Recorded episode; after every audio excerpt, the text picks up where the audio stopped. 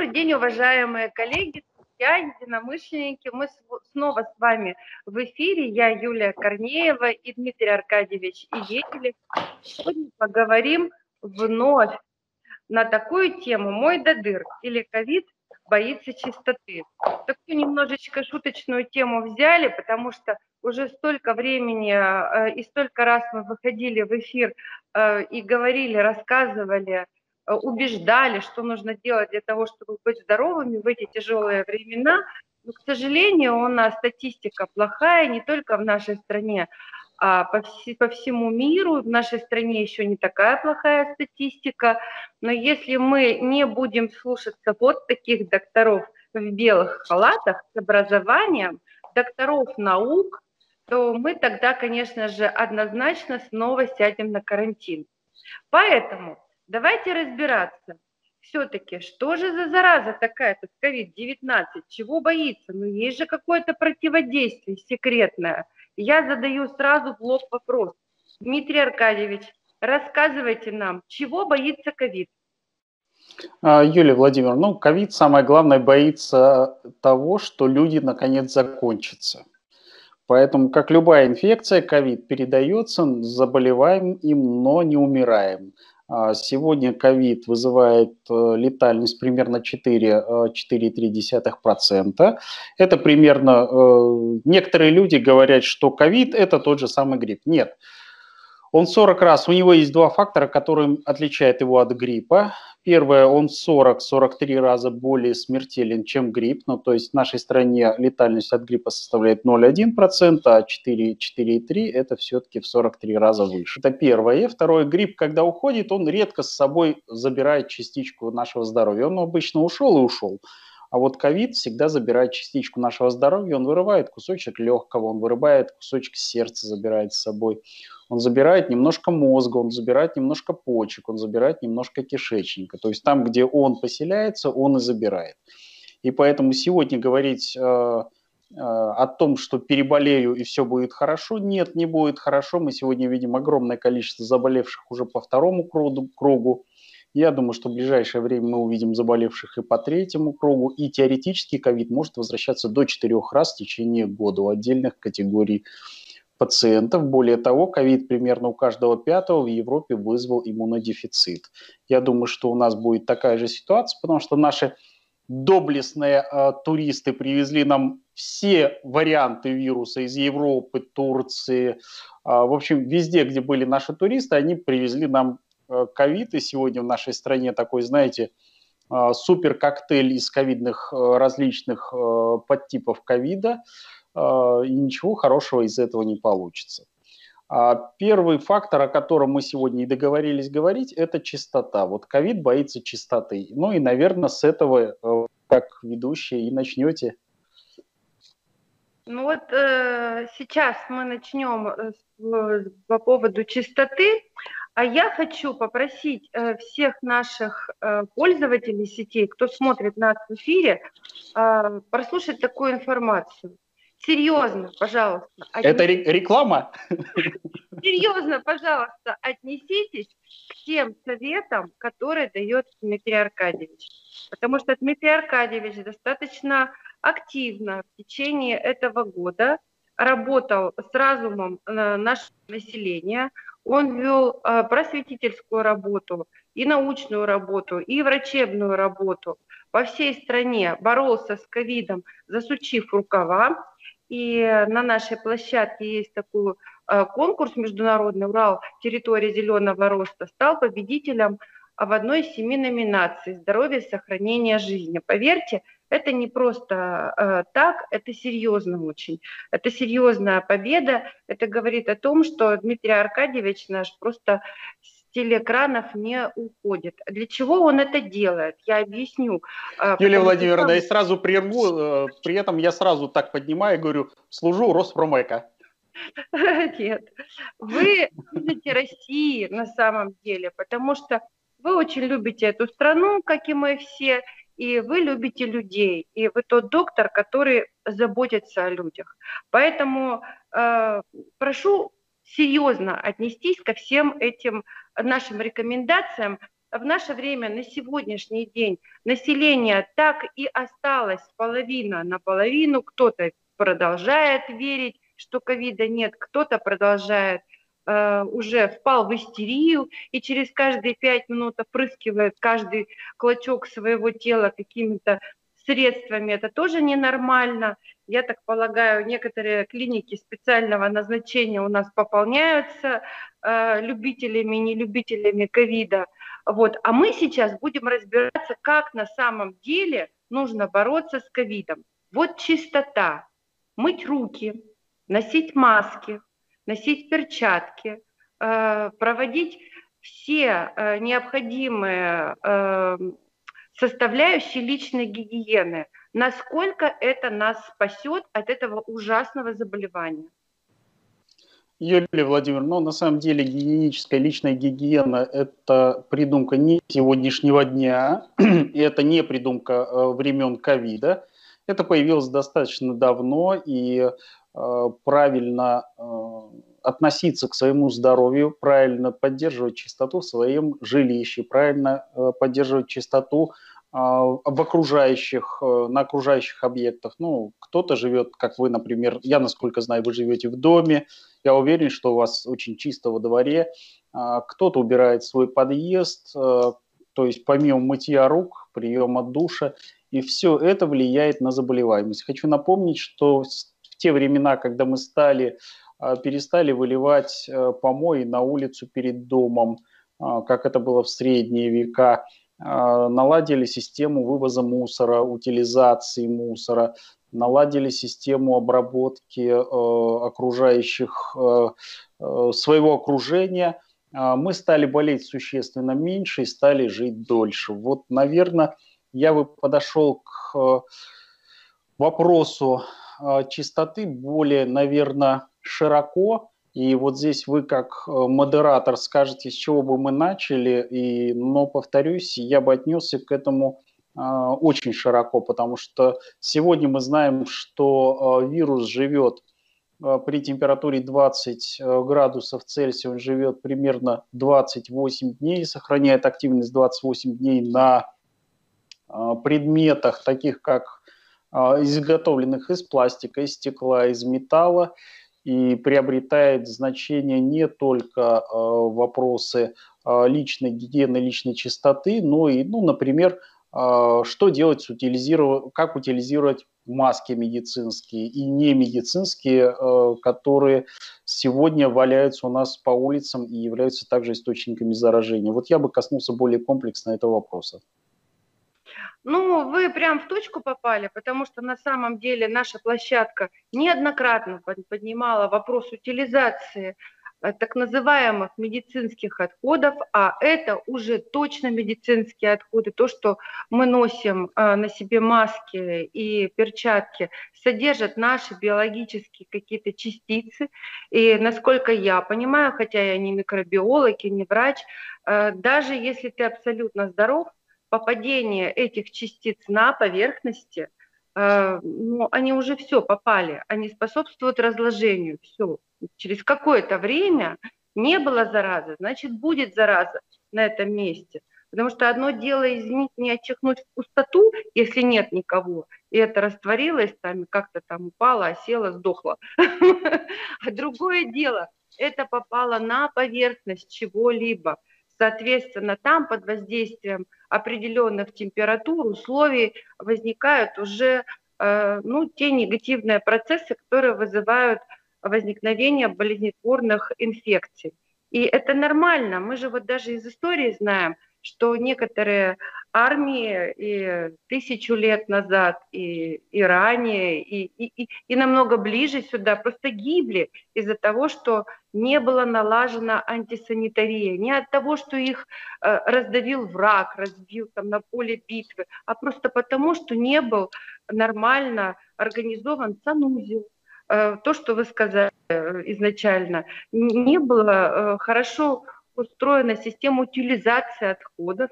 А человек, э, он имеет отходы, точно так же, как металлургический завод, только они чуть другие и не так много. Вот и все. Поэтому вот на это нужно обращать внимание. И говорить о том, что этого нет, это смешно в 21 веке. Достаточно иметь образование средней школы э, для того, чтобы понимать, ну хотя бы там, не знаю, ученик там среднего уровня знаний должен понимать, э, что такое вот эта грязь, бытовая грязь э, которая на сегодняшний день содержит очень много в связи с пандемией иных инфекций, незнакомых человеку. И у меня вот такой вопрос в этом случае. Э, в ряде ваших публикаций, в ряде ваших выступлений вы говорили о том, что ковид разрушается водой. Это правда?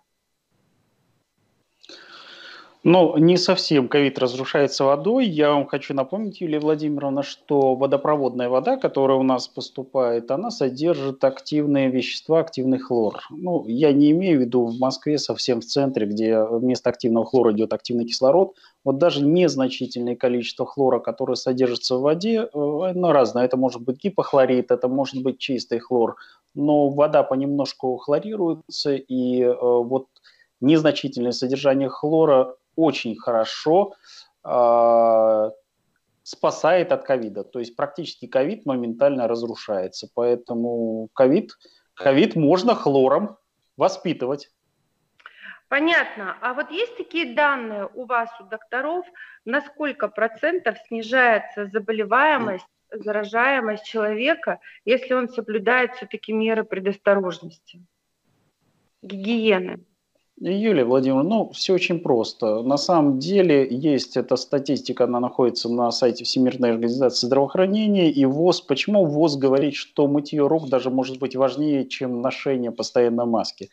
От мытья рук и личной гигиены, ну, грубо говоря, что имеется в виду под личной гигиеной?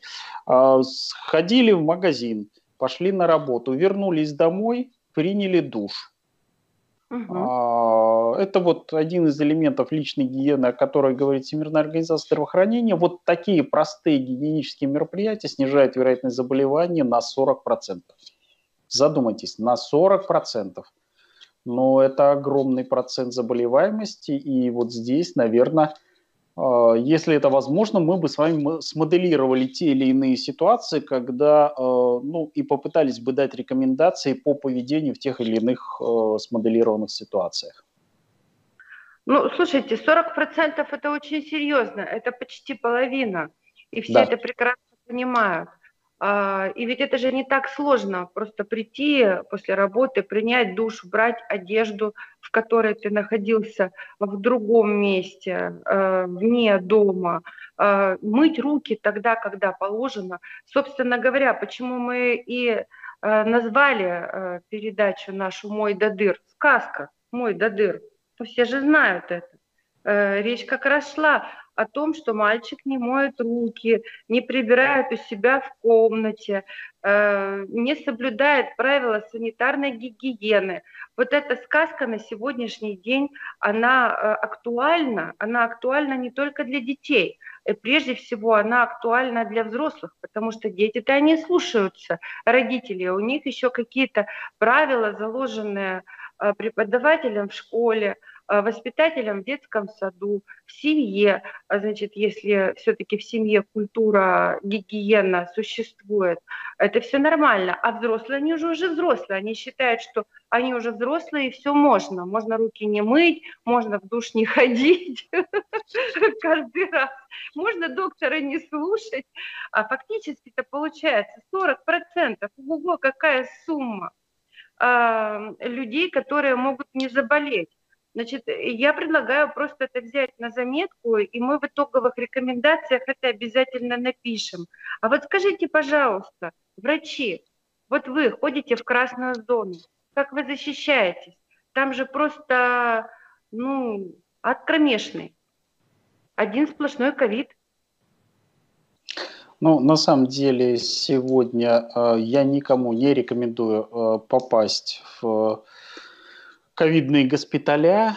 Ковидные госпиталя там действительно очень серьезное, это серьезное проблемное место. Э, к сожалению, э, вы должны понимать, что врач, который одет в костюм биологической защиты. Ну, раньше это называлось противочумный костюм. На самом деле костюм биологической защиты появились еще в средние века.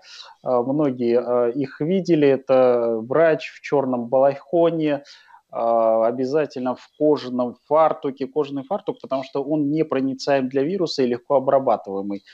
После работы врач просто его мыл, мыл отмывал э, в длинных очень перчатках кожаных, которые практически э, закрывали даже локоть. Э, ну, то есть противочумные костюмы появились где-то ориентировочно в 16 веке.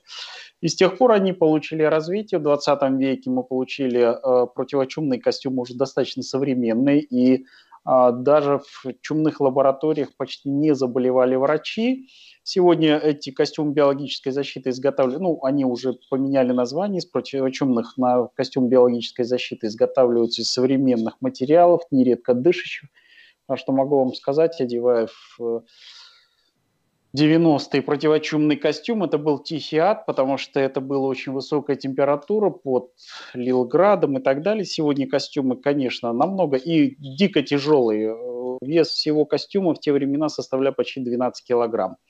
А, сегодня это, конечно, легче, но в любом случае, вот представьте костюм биологической защиты, ну, который, говоря, весит килограмма 3-4, 3-4, э, врач одетый почти как космонавт, почти как космонавт, ни о каком я имею в виду в госпитале, серьезном, а, ну, серьезно посмотреть пациента, посмотреть пациента, как мы это делаем руками, а, послушать его при помощи фонендоскопа и так далее, конечно, врач не может.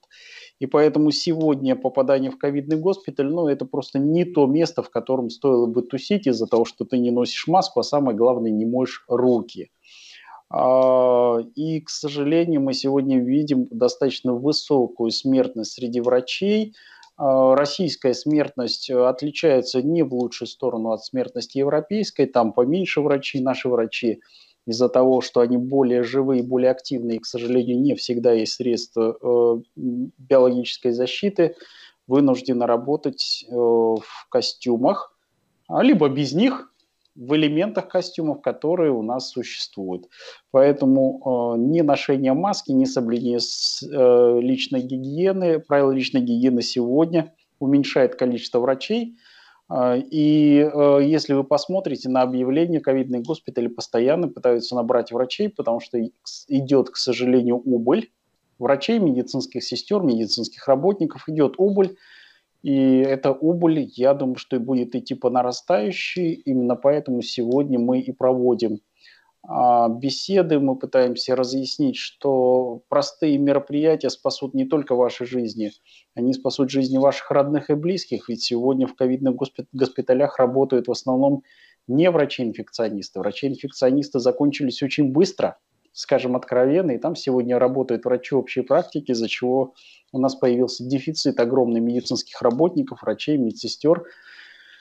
И если это будет нарастать, то мы можем столкнуться вполне с проблематикой, когда нам просто будет не хватать медицинских работников. Это уже сегодня превращается в реальность, но если эта реальность будет нарастать, то страна вздрогнет от заболеваний, от рака, от количества заболевших раком, страна вздрогнет от количества больных гипертонической болезнью. Страна вздрогнет от количества больных э, с ишемической болезнью, с инсультами, инфарктами и так далее. То есть сегодня это комплексная проблема, и люди, которые отрицают, вот вы абсолютно правильно сказали, у нас сегодня в нашей стране каждый пятый говорит, что ковид придумал, э, ну, святые имена не назвать, кто-то из э, тех, кто обладает властью. Это придумали для того, чтобы в Москве Некоторые говорят класть плитку, кто-то говорит творить свои черные дела в области коррупции. Ну, поверьте, это большая проблема.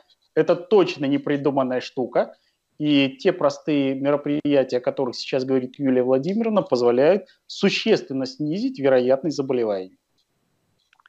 Дмитрий Аркадьевич, я с вами согласна. Более того, получается, что мы на сегодняшний день обращаемся не только э, к, э, к гражданам, не докторам, но в том числе и к людям, которые занимаются врачебной практикой, любой. Даже если ты не в ковидной зоне находишься, к тебе может прийти человек, который не знает, но уже является носителем ковида. Соответственно, э, уважаемые доктора, мы без вас жить не сможем. Э, просим все-таки соблюдать правила безопасности, тем более вы э, лучше нас знаете, чем грозит несоблюдение элементарных гигиенических, санитарно-эпидемиологических задач, средств, которые вы просто-напросто, наверное, на первых курсах уже изучили. И вот если мы, допустим, э, где-то ну, нанесли какую-то небольшую травму, там, поцарапали кожу или еще что-то, но все же знают, что нужно помазать или йодом, или каким-то антисептиком, а не идти просто так с открытой раной, чтобы у тебя там капала кровь. Но почему на сегодняшний день все знают, что нужно выполнять вот эти средства безопасности, определенные, стандартные, легкие, элементарные действия. Надеть маску, одеть перчатки, а, помыть руки, принять душ, приходя домой, э, соответственно, убрать вещи, в которых ты находился на улице. Почему это сложно сделать? Это занимает не такое большое количество времени. Для этого не надо иметь определенные э, ну, финансовые запасы в кошельке. В метро везде стоят санитайзеры. В любых местах, э, где находится на сегодняшний день народ, выдают маски и средства безопасности. Просто просим вас, обратите внимание, ну, в конце концов, вы же, принимая решение не носить маску, не надевать перчатки, вы подвергаете опасности своих близких, свое окружение, соответственно, вы э, становитесь как бы союзником этого ковида. Ну так а если вы на той стороне, то тогда как мы будем биться-то? Бороться, я так полагаю, нужно всем и сообща. И вот у меня в связи с этим такой вопрос. У нас, наверное, уже передач 5 или 6 вышла так или иначе с ковидной тематикой. Как лечиться, как диагностировать, как питаться, как себя обезопасить. Сейчас вот мы в очередной раз с вами выходим э, с эфиром на подобную тему. Я честно могу сказать, это мы делаем с вами намеренно, потому что даже руководители нашего государства ну, просят и говорят о том, что нужно продвигать культуру, э, санитарную культуру в массы.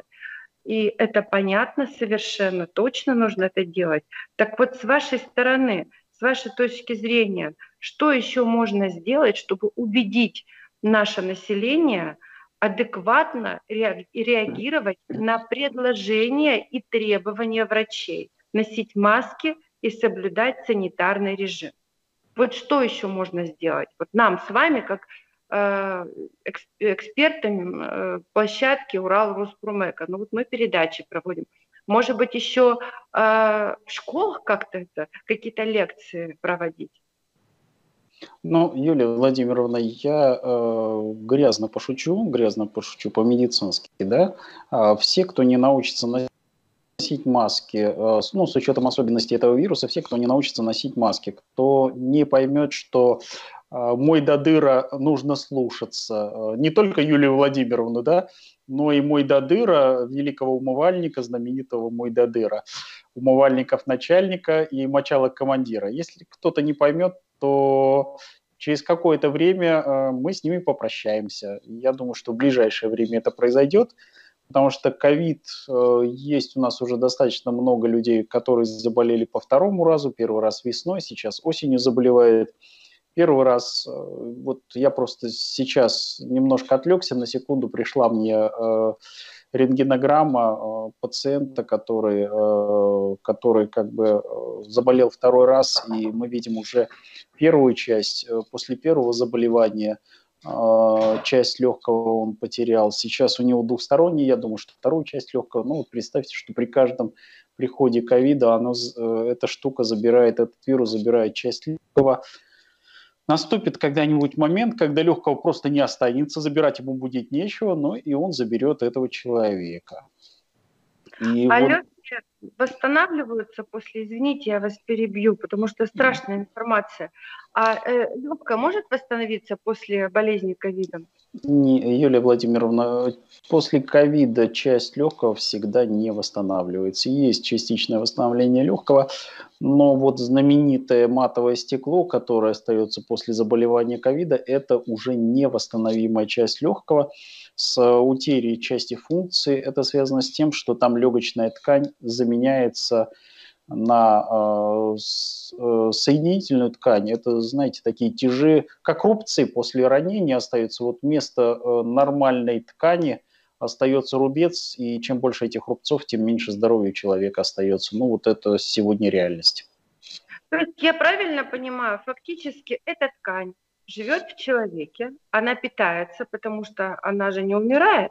Эти рубцы же тоже требуют как какого-то воздухообмена, кислорода, питательных веществ. Мы кормим эти рубцы, а от рубцов мы не получаем той функциональной принадлежности, да. где они да. находятся.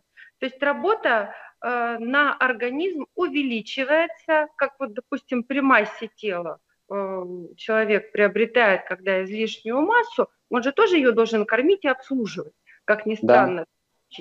Тут то же самое получается, только хотя бы в массе тела, может, там где-то легкое подрастет, где-то там еще что-то, а здесь вообще ничего. То есть это совершенно ненужная, пустая ткань, которая как паразит забирает наши ресурсы. Но это не совсем так, Юлия Владимировна. Дело в том, что ведь задача рубца – это тоже не пустая, ненужная ткань. Задача рубца а, попытаться э, с каким-то образом склеить, собрать то, что человек потерял, то, что вирус у него забрал. И поэтому в данном случае э, фиброз, э, фиброзная ткань, то, та замена, которая происходит соединительной тканью, это попытка организма защититься, ну и за счет рубца не потерять часть ткани. Поэтому это это защитный механизм. Он есть, он был, он всегда э, на протяжении... Он есть у всех животных, он есть у человека. И в данном случае эта ткань все-таки несет функцию э, сохранения целостности легкого. Понятно. Как вот соединения какие-то, да? Да, но, но э, вы как человек спортивный, вы прекрасно знаете, что если рубец проходит по мышечной ткани, э, то в этом случае в любом случае нарушается функционирование. Сгибание, разгибание, не знаю, сила падает. И примерно то же самое происходит и при э, поражении ковидом. Легкая, нарушается функция легких по их работе. Я пытаюсь упростить то, что говорю. Простите меня, пожалуйста. Вы знаете, это очень важно, потому что вот так по душам поговорить о простых вещах э, взрослым людям, наверное, стоит.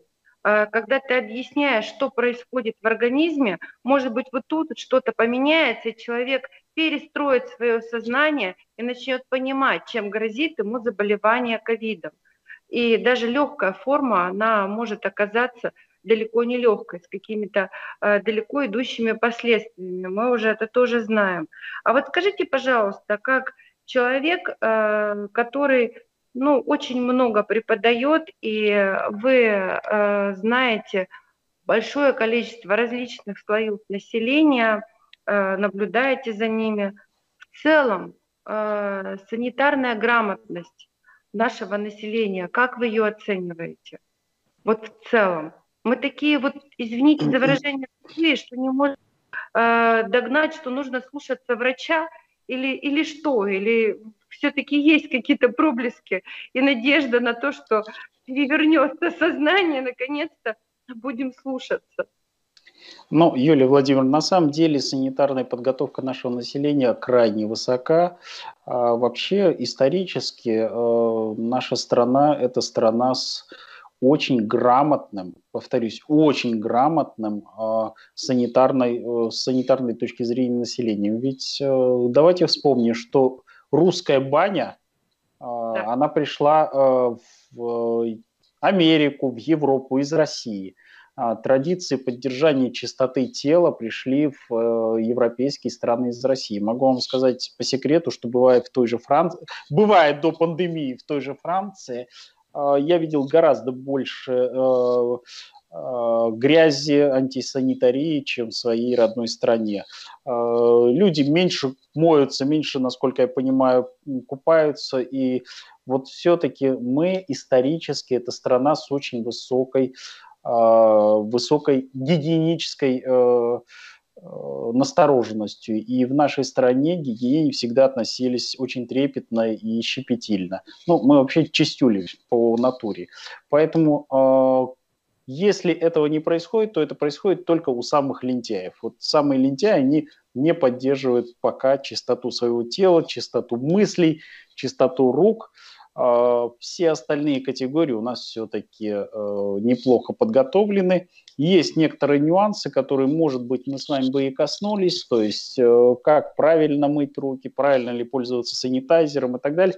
Вот эти вещи, может быть, и коснулись бы, может быть, коснулись бы а, особенности ношения перчаток, особенности ношения масок, ну вот такие вещи, и нужно ли умывать лицо после маски, после хождения, ну, вот такие вещи, может быть, действительно вот то, о чем вы говорите, практические советы а, по отдельным а, ситуациям.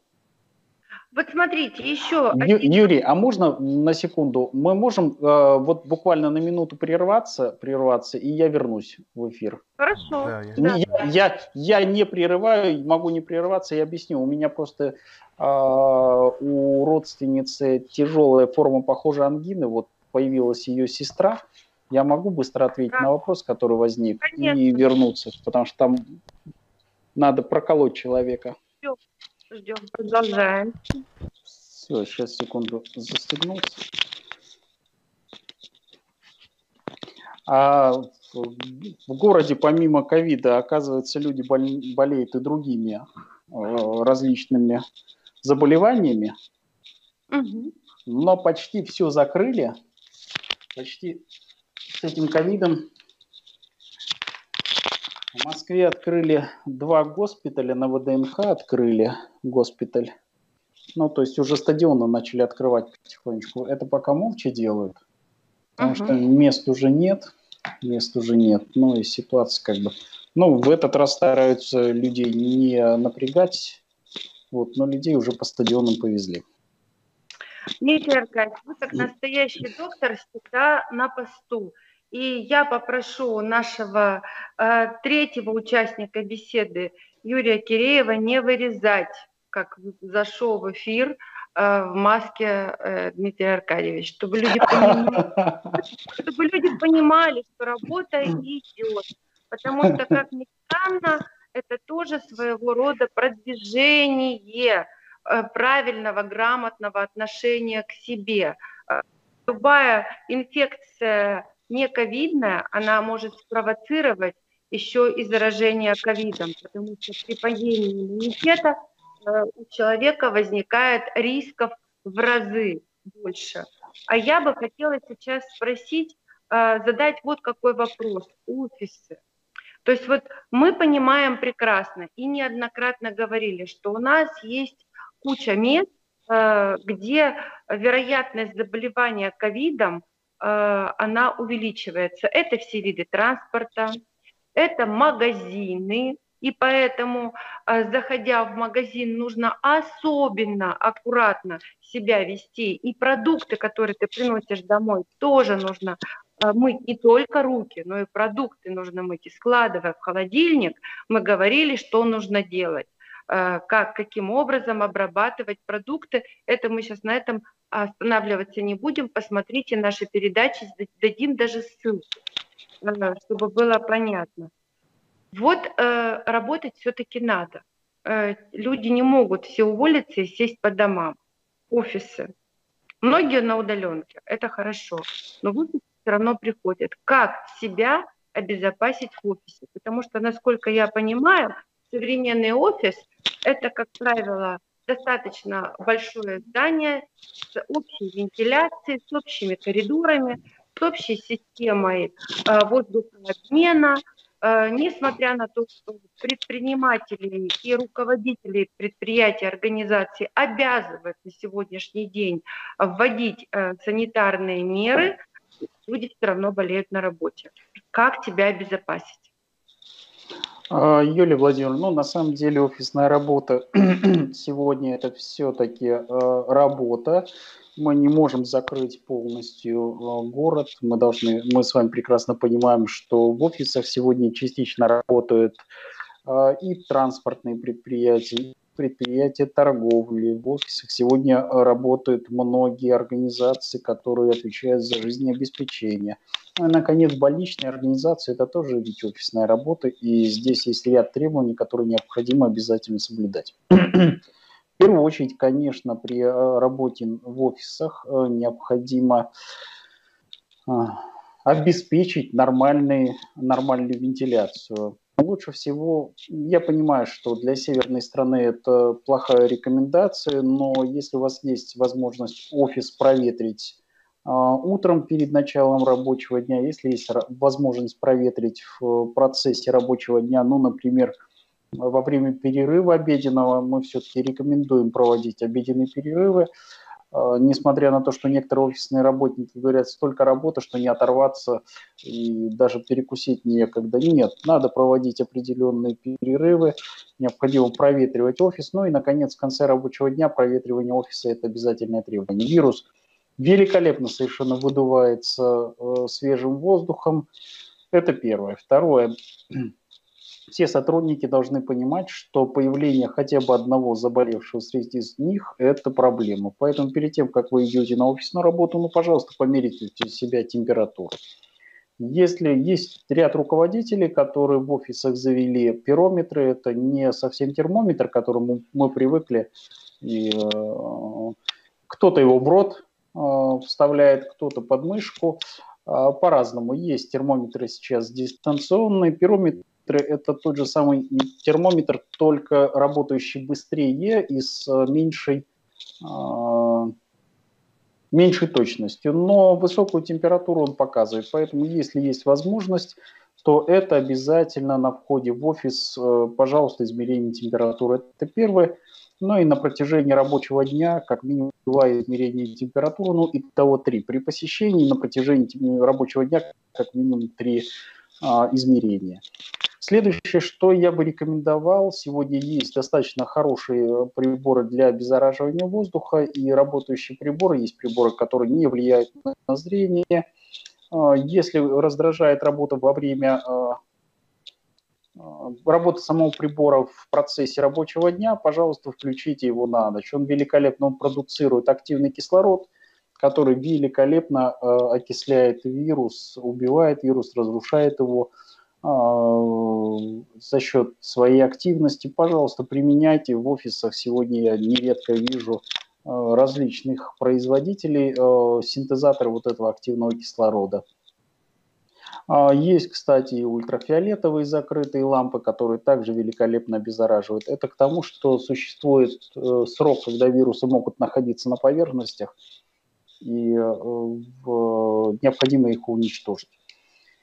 Ну и, наконец, наверное, обязательным требованием должно быть э, ношение масок всем посетителям. Сотрудники офиса при посещении людей, да, находиться в офисе в постоянном режиме. Ну вот я в кабинете у себя нахожусь, например, без маски. Я понимаю, что э, может быть это и неправильно, но э, не забывайте, что маска все-таки влияет на дыхание. Маска раздражает кожные покровы при натирании. И поэтому при посещении пациентов э, обязательно, ну, эта маска у меня обычная для ношения э, обычного. При посещении пациентов я использую специальную биологическую маску, более мощную. А, пожалуйста, пришли к вам сотрудники, гости пришли, а, сотрудники, пожалуйста, оденьте маску и требуйте то же самое. То есть, пожалуйста, обслуживание в маске – это сегодняшняя реальность Простите за то, что я так нехорошо пошучу, но когда-то люди не понимали, что такое нижнее белье. Ну, не было такого понятия, как нижнее белье. Сегодня нижнее белье является э, необходимым атрибутом туалета, и, вероятнее всего, маска на ближайшие годы станет атрибутом туалета. Пожалуйста, используйте маски не только промышленного производства, которые существуют сегодня, сегодня не только промышленного производства, но и возьмите пример с английской королевы. У нее под каждую шляпку, под каждый костюм а, маска своего цвета. Если она выходит в пурпурном костюме, у нее пурпурная или черная маска, если выходит, ну и наоборот. То есть, посмотрите, она ведь она показывает вообще эталон стиля. У нее по, под каждую шляпку своя маска, маски нередко очень оригинальные конструкции. Но ведь это выглядит здорово. Да, это выглядит здорово. Кстати говоря, в самом начале пандемии э, Юра Киреев, наш третий участник, не даст мне соврать, мы делали э, небольшой такой ролик с масками. Помните, Юрий? А, различные со стразами и так далее, вот прям как э, смотрели вдаль, что это все войдет в моду. Э, у меня сейчас к вам вопрос по поводу перчаток.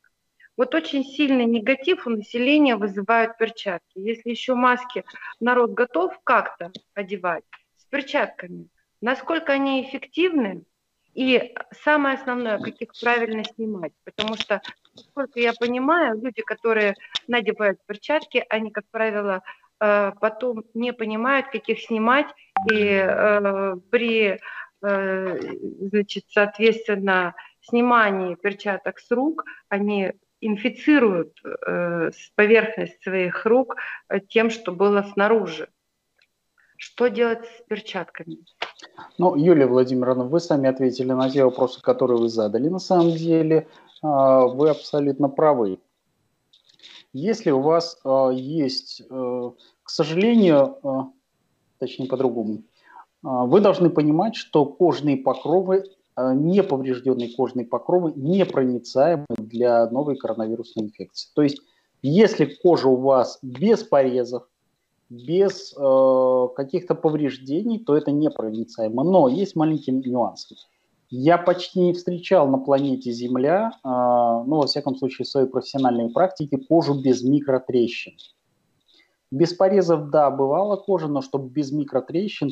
Что такое микротрещины? Это, это невидимые глазу э, и малоощущаемые проблемы с кожей. Ну, то есть мы всегда что-то взяли, что-то сжали, вот через микротрещины новая коронавирусная инфекция проникает.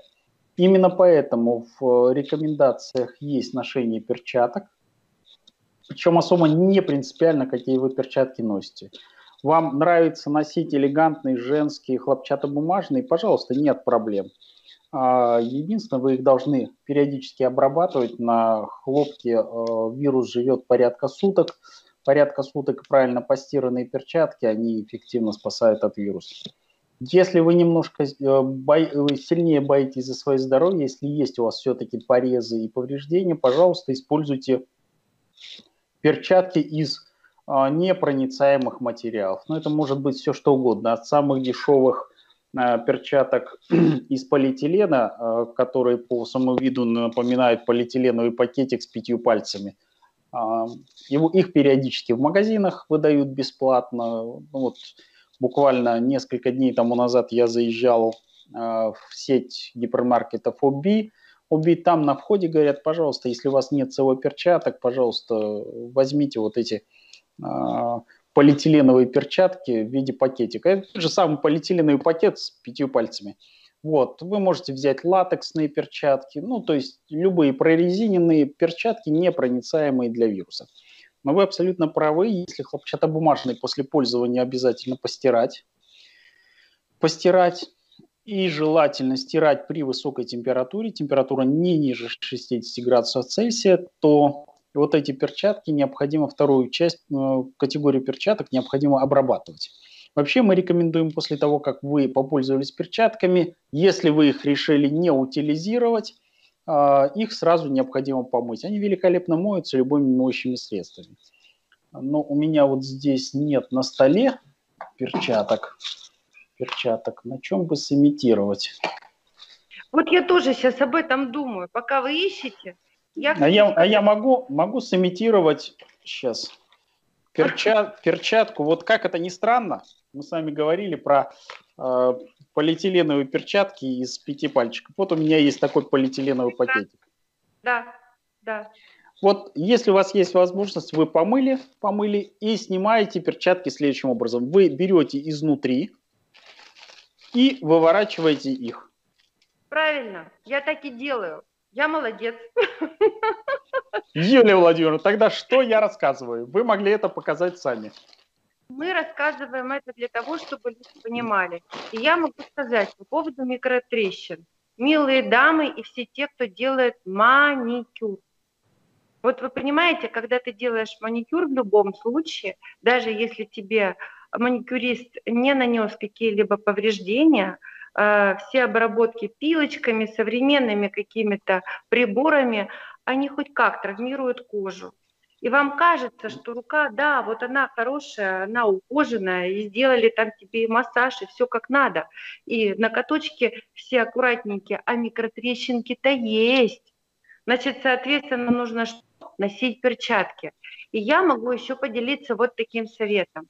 А, так как э, все-таки находясь в Екатеринбурге, я в основном передвигаюсь на машине, я езжу э, из-за города в город работать, и нет смысла уже, э, соответственно, пользоваться общественным транспортом, хотя метро у нас тоже есть в Екатеринбурге. В лучшем случае хожу пешком, а вот, или езжу на автомобиле. А вот в Москве приходится ездить на метро. Потому что если ты э, приехал ненадолго, все знают просторы нашей любимой столицы, никуда ты не денешься, придется тебе заходить в метро. Там есть э, на каждой станции э, несколько точек, где можно обработать руки. Но возьмите вы в этих перчатках, если находитесь, обработайте сначала эти руки там, а потом вот аккуратненько снимите эти перчатки. И все, выверните их на левую сторону. По сути, вы можете даже повторно использовать, если вы полностью обработали и вывернули эти перчатки, положили, можно даже повторно, наверное, использовать. Я права или нет? Юлия Владимировна, ну, никто, никто не запрещает повторно использовать при э, соответствующей обработке. Пожалуйста, если вы решили повторно использовать, ну, отнесите к перчаткам как к своим рукам, обработайте их санитайзером. Сегодня санитайзеры да. есть. Э, можете обработать, опять же, с, э, обработать, э, помыть их, но, опять же, горячей водой с очень высокой температурой. В этом случае вирус э, также уходит. Поэтому я понимаю, что э, каждый день покупать новые перчатки, ну, есть категории, которые, э, которые покупают и несколько перчаток в день, но основная масса населения, наверное, наши используют все-таки, э, во всяком случае, то, что я вижу, основная масса населения использует перчатки как многоразовые, но и здесь э, просто обработка перчаток – это нормальная технология. Да, и вот теперь, э, значит, я хочу сделать небольшой акцент. То, с чего вы начинали, Дмитрий Аркадьевич, это куда девать использованные перчатки и маски. На самом деле площадка Урал Роспромека об этом говорила даже в своих межконгрессных мероприятиях. Но я предлагаю сделать нам еще одну передачу. А, у нас есть коллеги, которые занимаются утилизацией, медицинских отходов и именно вот таких отходов.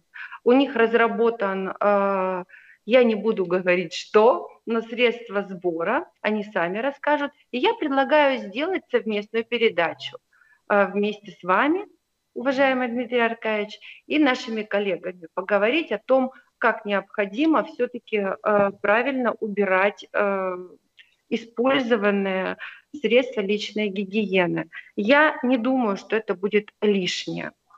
Э, а сейчас хотелось бы перейти, у нас еще с вами есть несколько вопросов, и они очень важные. Хотелось бы все-таки поговорить об основных симптомах заражения COVID-19 и что делать, если это случилось. Вот пошаговая инструкция от доктора Еделева. Пока ты добежишь до больницы, нужно понимать, ну, какую посильную помощь можно оказать себе или близким? Ну, Юлия Владимировна, про э, клинические проявления COVID-19 говорят сегодня э, все. Э, сегодня уже, как шутят некоторые товарищи, все граждане Российской Федерации стали немножко инфекционистами. И я бы не стал, может быть, касаться этой тематики, но я бы напомнил одно, одно э, важное правило. Если вы почувствовали себя не очень хорошо, э, и вы понимаете, что вы заболеваете, э, ну, обязательно обратитесь к врачам. Угу. Вот это, наверное, главная, главная просьба, с которой я бы обратился э, ко всем э, слушателям, зрителям.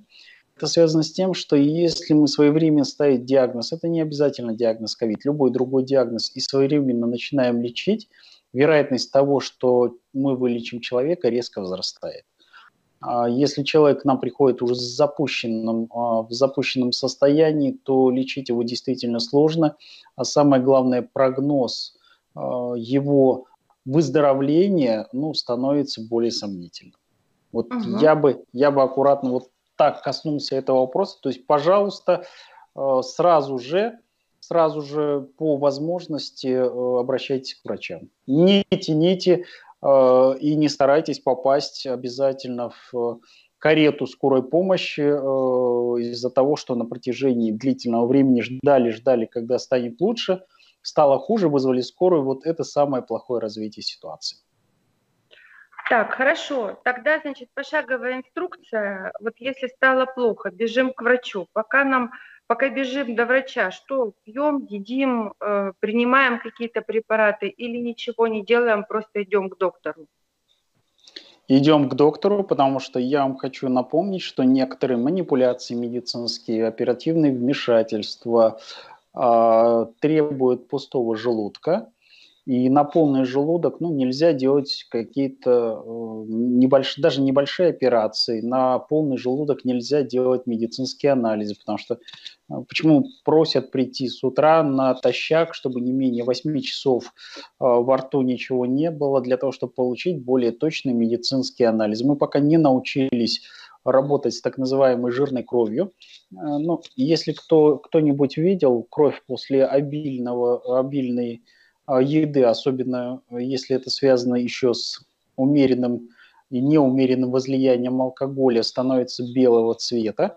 То есть мы, когда ее начинаем центрифугировать, отстаивать, прям, знаете, такой хороший сгусток жира плавает в кровотоке. Вот это все мешает проводить своевременную диагностику, мешает проведению как манипуляции делать невозможными, так и проведению анализов. Поэтому по возможности с врачом беседовать, Э, на, ну, хотя бы, если не полностью голодный желудок, то не забитый пищей. Понятно. Я тут записываю, как всегда после вас, конспектирую. Юлия Владимировна, я видел, что вы потом публикуете э, ну, некие эссе. Да, я потом э, делаю выжимку и вперед. Значит, э, самолечению нет, однозначно. Одно, однозначно нет, Юлия Владимировна. Идем тут же к врачу. На сегодняшний день, мне кажется, дойти до врача в условиях того, что у нас врачи работают круглые сутки, а мы видели, даже во время интервью мы успеваем осмотреть э, и принять, э, к сожалению, заболевших людей. И самолечению нет. Тогда переходим к следующему вопросу. Аптечка дома. Больная тема. Потому что есть люди, как я говорила, которые любят лечиться. Именно слово «любят» э, тут ключевое. А есть люди, которые вообще не любят лечиться. И слово «не любят» – это тоже ключевое. И та, и другая крайность она э, на сегодняшний день, на мой взгляд, неуместна. Причем есть такие люди, которые вообще, в принципе, говорят, я не принимаю никакие таблетки, я не принимаю никакие витамины – Э, вот я за натуральное э, лечение там и так далее, пью там чай зеленый и все классно. Скажите, пожалуйста, все-таки аптечка в доме должна быть? Я могу, я не знаю, как у кого, но я уверен, что сегодня в цивилизованной семье, в семье, которая беспокоится о завтрашнем дне, домашняя аптечка быть должна. Она должна быть минимальной, может быть. Она э, в каждом доме очень сложно советовать аптечку, потому что в каждом доме она должна быть своя, но есть как бы некие рекомендации, которые, наверное, должны быть в каждом доме, независимо от того, э, натурал ты, э, веган ты или ты хронический мисс а, независимо от твоего отношения к лекарствам, наверное, такие простые вещи, как медицинский жгут, например, для остановки кровотечения, должен быть, потому что бывают ситуации, когда, а, ну, например, травматизм, не знаю, а, сунул палец в мясорубку и что потом делать. То есть для остановки должны быть э, определенные вещи. Э, кровотечения. Должны, наверное, быть э, бинты, бинт в обязательном порядке. Наверное, должны быть спиртовые салфетки в обязательном порядке. Наверное, должен быть пластырь для укрывания мелких порезов в обязательном порядке. А, наверное, должны быть какие-то препараты, которые ну, например, тот же самый нашатырный спирт, который разбудят э, даже уснувшего э, папу, если дети сунут ему под нос э, флакончик. Ну, то есть вот такие простейшие вещи, они описаны э, во многих, ну, то есть набираешь Google аптечкой, там есть это все. Поэтому вот такие вещи, которые связаны с травматизмом и устранением мгновенно возникших проблем, независимо от твоего мировоззрения, должны быть у каждого аптечки аспирин, э, парацетамол. Э, я, я, я почему не касаюсь лекарственных э, вопросов, Юлия Владимировна, потому что вы только что сказали, что кто-то вместо аспирина предпочитает чай. Ну, это его право, его право, но никто не застрахован от каких-то серьезных порезов, серьезных травм. И вот здесь все скажем так, медицинские, медицинское малое оборудование – какие-то медицинские э, средства должны быть? Ну, иными словами, должны быть средства дезинфекции и средства первой помощи, оказания да. врачебной да. помощи. Да. Остальное, если вам, допустим, доктор прописал, и вы принимаете курс каких-то препаратов, в том числе и витаминотерапия, то это, конечно же, должно быть. Ну и вот э, все-таки по поводу витаминов.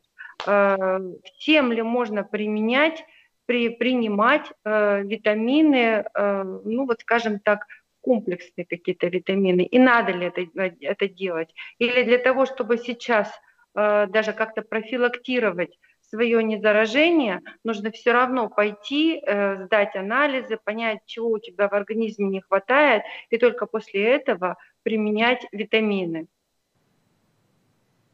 Ну, на самом деле, Юлия Владимировна, вы ответили сами на свой вопрос на свой вопрос. А я могу а, поделиться одной медицинской тайной? Конечно, мы для этого вот, вот, уважаемые э, зрители и слушатели, я вам открою страшную, страшную медицинскую тайну. За это я могу быть привлечен к ответственности, но я видел медицинский анализ Юлии Владимировны э, на микроэлементы. Юлия Владимировна, сознайтесь, пожалуйста, а вы это делали, вот теперь как, как на духу, делаете микроэлементный состав своего тела? Да.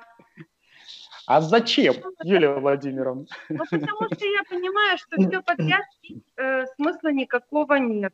И я это понимаю прекрасно, что у каждого человека есть какие-то свои особенности. Я вот, например, знаю, что мне, как правило, всегда не хватает железа. Ну, это вот такая у нас э, в родне э, традиция. не хватать, не знаю, что мы с этим железом делаем, как-то употребляем но точно трубы не, не льем, но железо потребляем больше, чем обычно, обычные люди. Это правда. Более того, я хочу сказать, что лично я сдавала даже анализ э, в вашей клинике, анализ волос, потому что анализ крови, э, он показывает, как вы мне правильно объяснили, то, что есть на сегодня у тебя, вот, вращается в организме, а то, что в тканях Э, находятся, э, какие элементы в дефиците, какие в профиците. Это нужно сдавать совершенно другой анализ. Для этого существует анализ волос. Вот так вот, представляете, нужно срезать небольшой кусочек неокрашенных волос, и Дмитрий Аркадьевич и его коллеги вам полностью распишут, чего у вас хватает, чего у вас не хватает, если, если у вас запас витаминов и микроэлементов на случай каких-то непредвиденных ситуаций и э, какие вообще вам комплексы витаминные показаны. Вот это я правда делала, и я считаю, что это очень правильно. Ну, Нам... Юлия Владимировна, вы сами ответили на свой вопрос, как, э, как мы назначаем и принимаем витамины. А, плохой вариант – это вы пришли в аптеку и задаете вопрос провизору. Ну, это провизор – это тот, кто врач, который должен стоять, но у нас в аптеках нередко вместо провизоров находятся люди с иным образованием, техническим, педагогическим, юридическим, а, экономическим. Вот. И вы задаете вопрос вместо врача, ну а что бы мне попить? И он задумчиво, глядя на длинную череду витаминов, говорит, ну вот эти подороже, на всякий случай, ну возьми их, э, может они и помогут тебе. Вот это самый плохой, наверное, метод выбора а, микроэлементного и витаминной подпитки организма. Все-таки необходимо делать так, как это делаете вы.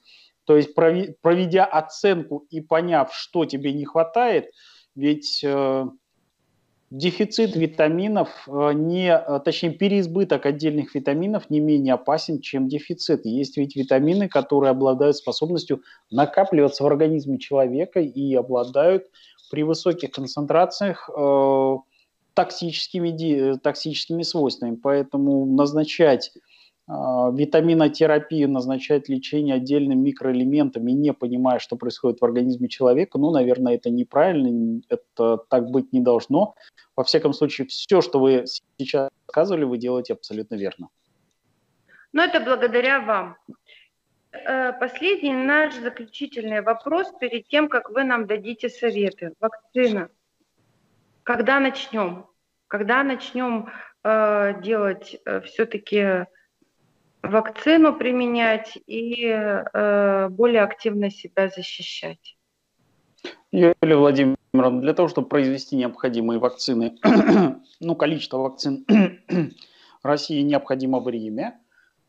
Я думаю, что мы будем производить вакцины как минимум, как минимум на протяжении полутора лет – но там совершенно другая проблема. А, в Российской Федерации готовы вакцинироваться сегодня 23%. Для того, чтобы остановить пандемию, нам нужна вакцинация 60%, не менее чем 60%.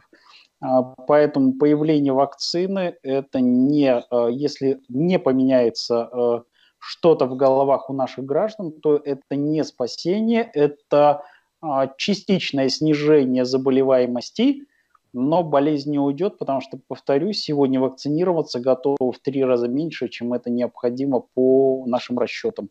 Поэтому такая вакцинация только частично принесет пользу. А, это первая часть. И вторая часть, к сожалению, пока не существует вакцины, которую один раз поставил и на всю оставшуюся жизнь. Сегодня вакцина на определенный период, и поэтому придется многим категориям перевакцинироваться, что также снизит количество вакцины которая будет у нас, во всяком случае, в свободном доступе. Что касается вакцины, сегодня в Российской Федерации одна вакцина зарегистрирована, вторая вакцина заканчивает испытания. Я думаю, что в течение а, короткого периода полностью пройдет третий этап испытаний. Ну, во всяком случае, уже и в Москве она появилась в пятницу. вот, пройдет испытание будет, но и третья вакцина, я думаю, что до конца года будет, поэтому в России будет три вакцины на совершенно разных технологических платформах – а, с разными показаниями, а, разными противопоказаниями, разной эффективностью, разной направленностью на а, различные группы населения. И вот здесь, вот здесь, наверное, только врач сможет сказать, какая из трех вакцин именно для вас будет показана. Ну, как бы вот я постарался вот так ответить аккуратно на вопрос. То есть я правильно поняла, что не все вакцины можно каждому ставить? Вот эти три вакцины, да. они для разных групп населения с разными проблемами, э, возрастными категориями и так далее, да? Они немножко разные по своей эффективности, э, но и они немножко разные по переносимости. Поэтому есть вакцины, которые потяжелее по переносимости, есть вакцины, которые полегче. И те вакцины, которые потяжелее, да, они э, более, э, пока теоретически они более эффективны на более длительный срок, но и и э, у них более ограниченные показания для применения. Поэтому сегодня мы выходим постепенно на ту вакцинацию, которую необходимо проводить. но, повторяю, это происходит достаточно пока медленно.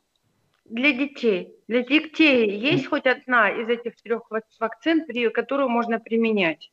Нет, ни одна из вакцин пока для применения в отношении детей не тестировалась, и э, пока мы не рекомендуем вакцинировать детей. Новая коронавирусная инфекция не касалась детей, не касалась детей, но вот сегодня я был очень удивлен, когда увидел, э, мама одного из детей прислала мне э, э, анализ ребенка, у ребенка есть проявление э, вирусной пневмонии, ну, то есть умеренные проявления вирусной пневмонии, но посев на ковид и э, антитела показывают положительную реакцию. То есть, похоже, постепенно ковид мутирует в детском направлении. Если это будет происходить, нам понадобится вакцина для детей, которой пока в нашем распоряжении нет. Все понятно. Давайте тогда еще э, мы вам, как обычно, по традиции уже предоставим слово для итоговых пожеланий э, для наших пользователей и всем тем, кто слушает э, ваши рекомендации в наших сетях, чтобы вы все-таки порекомендовали нам в это тяжелое время из средств гигиены применять, как применять, что делать, как жить коротко. Раз, два, три. Инструктурный человек скажете. Ну, а, я на самом деле постараюсь в два пункта все уложиться. А, первый пункт, э, Юлия Владимировна, ну не обижайтесь на меня за то, что я сейчас скажу, но есть такая считалочка, все заботы, все проблемы ни по чем, если дружишь ты с врачом. А, я рекомендую сегодня э, все-таки всем отнестись внимательно к своему здоровью и по возможности, повторяю, по возможности, я понимаю, что не у всех есть, но сформировать некий пул семейных врачей. А, семейный врач – это на самом деле очень важно. Это человек, который все знает о вашем здоровье, о вашей предыдущей, предыдущих болезнях, и поэтому система семейных врачей – это здорово. А, и второе – это очень внимательное отношение к друг другу. Сегодня основная проблематика – это в том, что в самоизоляции люди, глядя друг на друга, раздражаются и ну, извините меня, но количество, есть статистика, количество разводов, э, разрушений семей в самоизоляции огромнейшее. А в самоизоляции э, люди э, немножко хуже друг к другу относятся. Вот, наверное, надо просто друг дружку любить, наверное, надо нежно относиться к друг другу и понимать, что эта беда придет в каждую, наверное, семью, и нужно быть готовым в каждой семье помочь э, близкому человеку, помочь, э, грубо говоря, тот же самый стакан воды подать. Э, это важно на ближайшие несколько лет, а может на всю оставшуюся жизнь. Я считаю, что последнее, на всю оставшуюся жизнь, потому что, к сожалению, у нас э, мир меняется с точки зрения наполнения различными инфекциями и вирусами, это правда так. Мы тут с коллегами за кадром очень часто спорим э, с экологами, откуда это все берется, в том числе, возможно, и от того, что тают э, у нас ледники, есть такие предположения. Представляете, там оттаяло что-то там миллионы лет назад, когда еще человека не было, и совершенно другая была атмосфера и среда, э, микробиологическая среда. И, конечно же, это все выходит, и э, непонятно, каким образом вза взаимодействовать с настоящим миром, вот с тем миром, в котором мы живем. Поэтому я тоже считаю, что нужно внимательно относиться к друг другу, и не только внимательно в плане с любовью, это обязательно, потому что если э, сейчас не любить, то когда не любить? Может быть, уже потом поздно будет любить.